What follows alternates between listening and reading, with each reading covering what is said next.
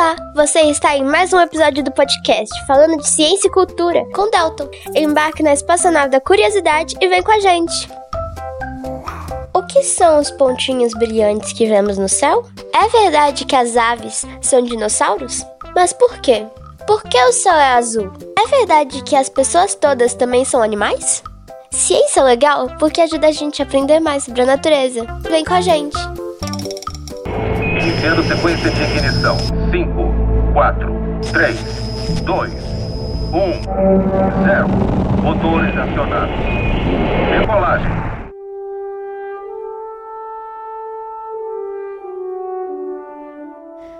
Olá pessoal, como vocês estão? Aqui quem vos fala é a Maju e hoje nós estamos dando início a mais um episódio do nosso podcast sobre o Instituto Alto Montana da Serra Fina.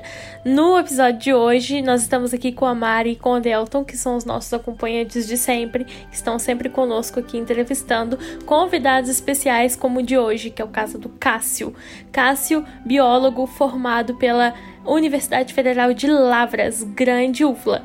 Cássio vai contar um pouquinho pra gente sobre a sua trajetória acadêmica, vai falar um pouquinho sobre a sua formação e os seus estudos atuais.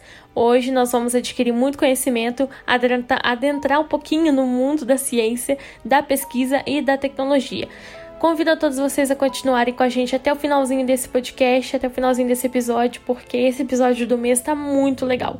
Além do mais, convido vocês a participarem de toda a nossa trajetória, de toda a nossa série. Escutem os podcasts anteriores e esperem para os próximos. Então vamos para mais um episódio que tem muita coisa legal por vir por aí. Vambora! Oi pessoal, aqui quem vos fala é a Mari. E hoje, como a Maju já disse, estamos com o Cássius, e esse episódio vai ser super interessante. Você está em mais um episódio do podcast falando de ciência e cultura.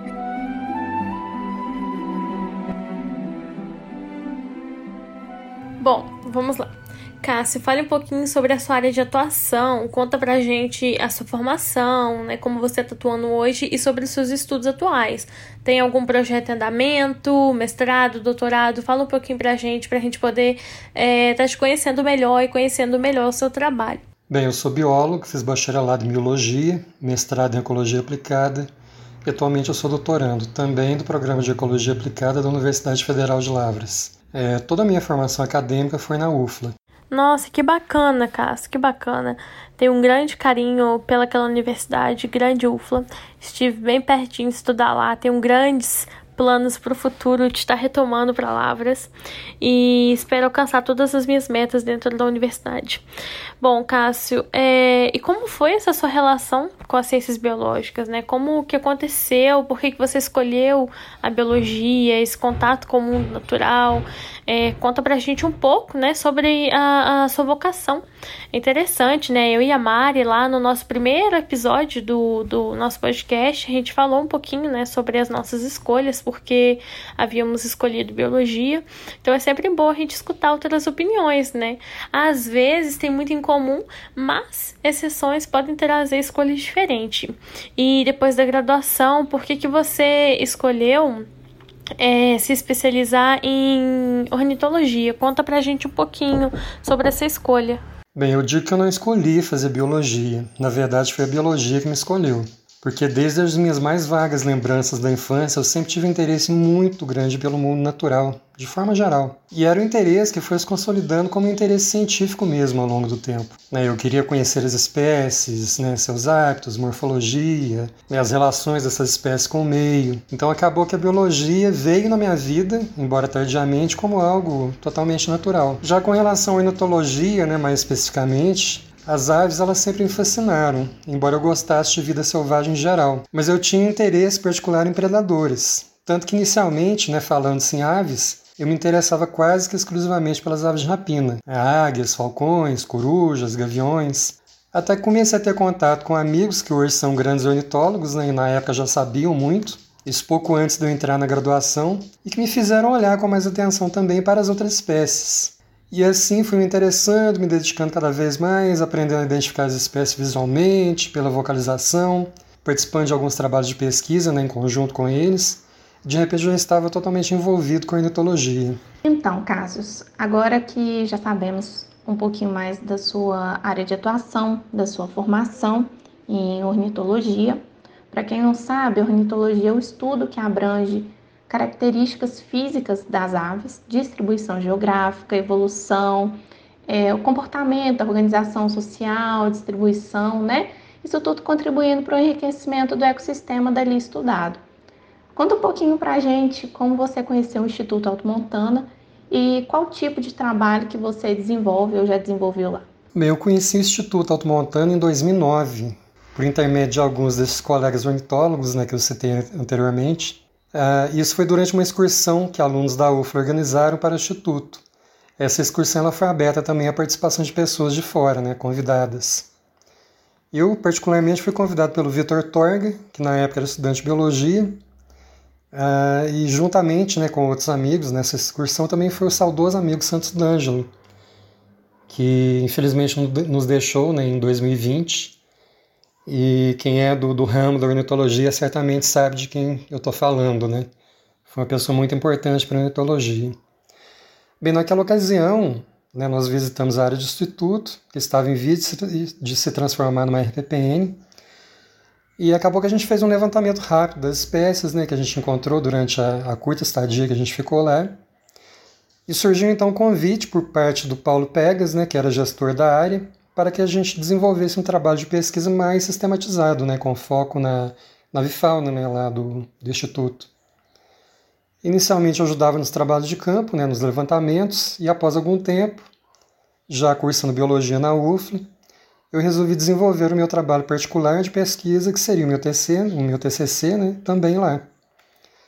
E eu tinha como questão central a distribuição das espécies pelo gradiente altitudinal, né, dentro da área da fazenda, né, cuja geografia oferece um potencial incrível né, para o desenvolvimento de trabalhos né, com esse enfoque. Né.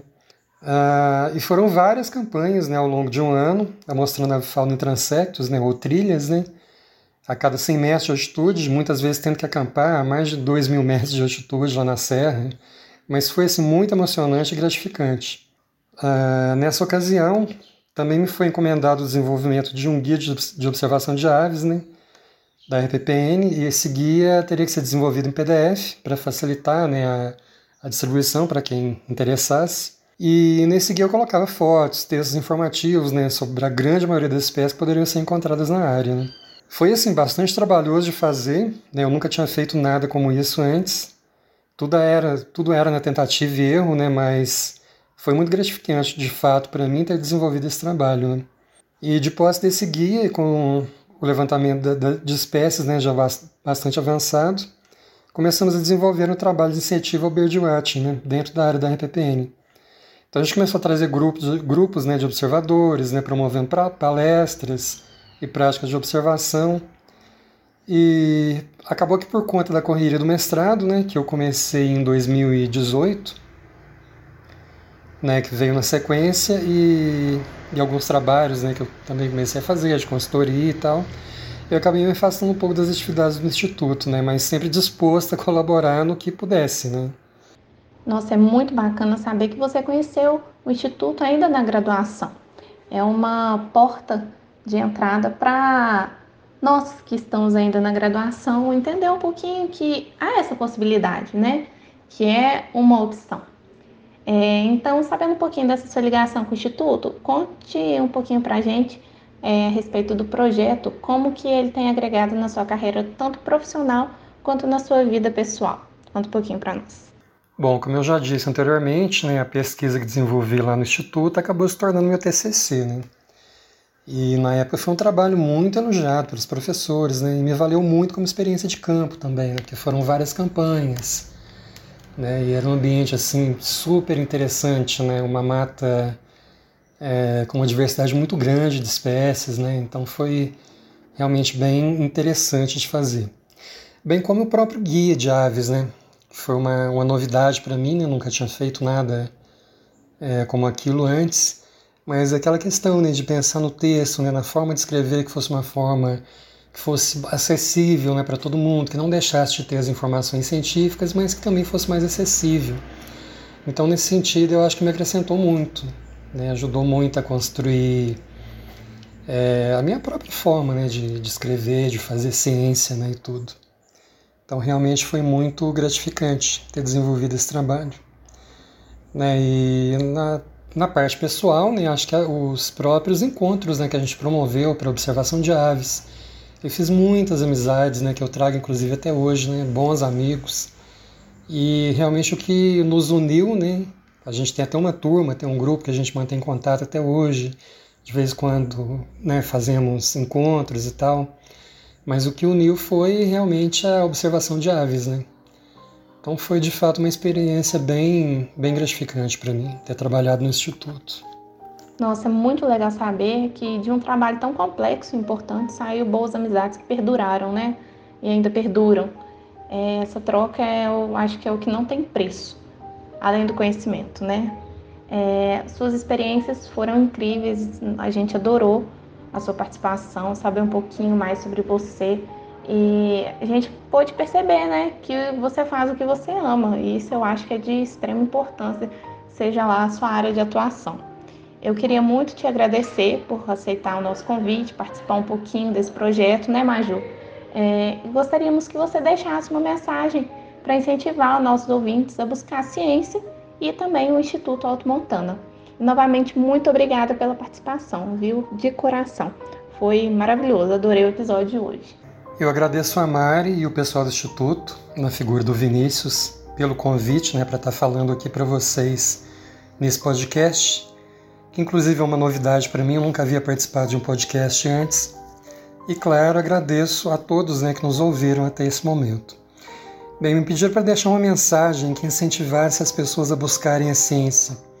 O que eu posso dizer é que tudo que nos cerca ou é produto direto ou indireto da ciência, ou certamente pode ser melhor entendido através dela, como o próprio mundo natural né, que nos cerca. Eu acho que através dela a gente consegue encontrar respostas para as muitas questões, né? E a gente consegue vencer desafios cada vez maiores com a ajuda da ciência.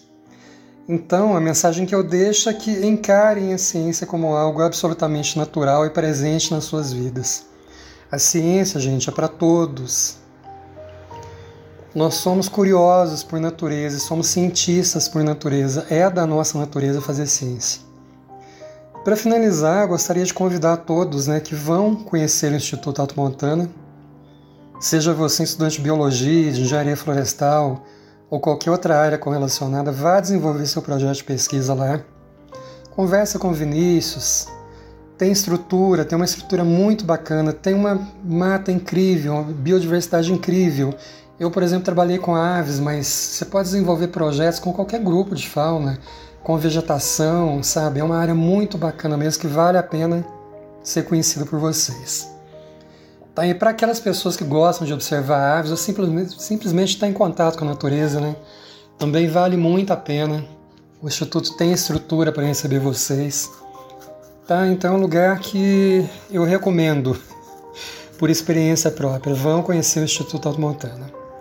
Então é isso, gente. Um grande abraço para todos e muito obrigado. E, gente, chegamos ao fim de mais um episódio do nosso podcast sobre o Instituto Automontana da Serra Fina ao nosso convidado especial Cássio. Muito obrigada pela sua colaboração e apresentação. Obrigada por aceitar nosso convite e contar um pouquinho sobre a sua história acadêmica, riqueza em detalhes, né? Riqueza acadêmica. Muito obrigada por compartilhar o seu conhecimento conosco. O conhecimento nunca é demais e aprender sobre ciência também não. Bom, aos nossos ouvintes, muito obrigada por ter acompanhado até o finalzinho. Convido vocês, né, como sempre, a continuarem acompanhando nossa trajetória neste episódio. Temos muitos convidados muito interessantes por vir, muitas histórias diferentes, áreas de atuação diferentes, áreas de formação diferentes, então estamos com muitas diversidades de profissionais. Então vamos acompanhando com a gente esse podcast até o finalzinho e falando cada dia mais sobre ciência, sobre conhecimento e sobre tecnologia e tudo que engloba esse mundo natural, tudo que engloba o Instituto Alto Montana. Um grande abraço a vocês e até o nosso próximo episódio. Todo mês um episódio novo. Um beijo, gente.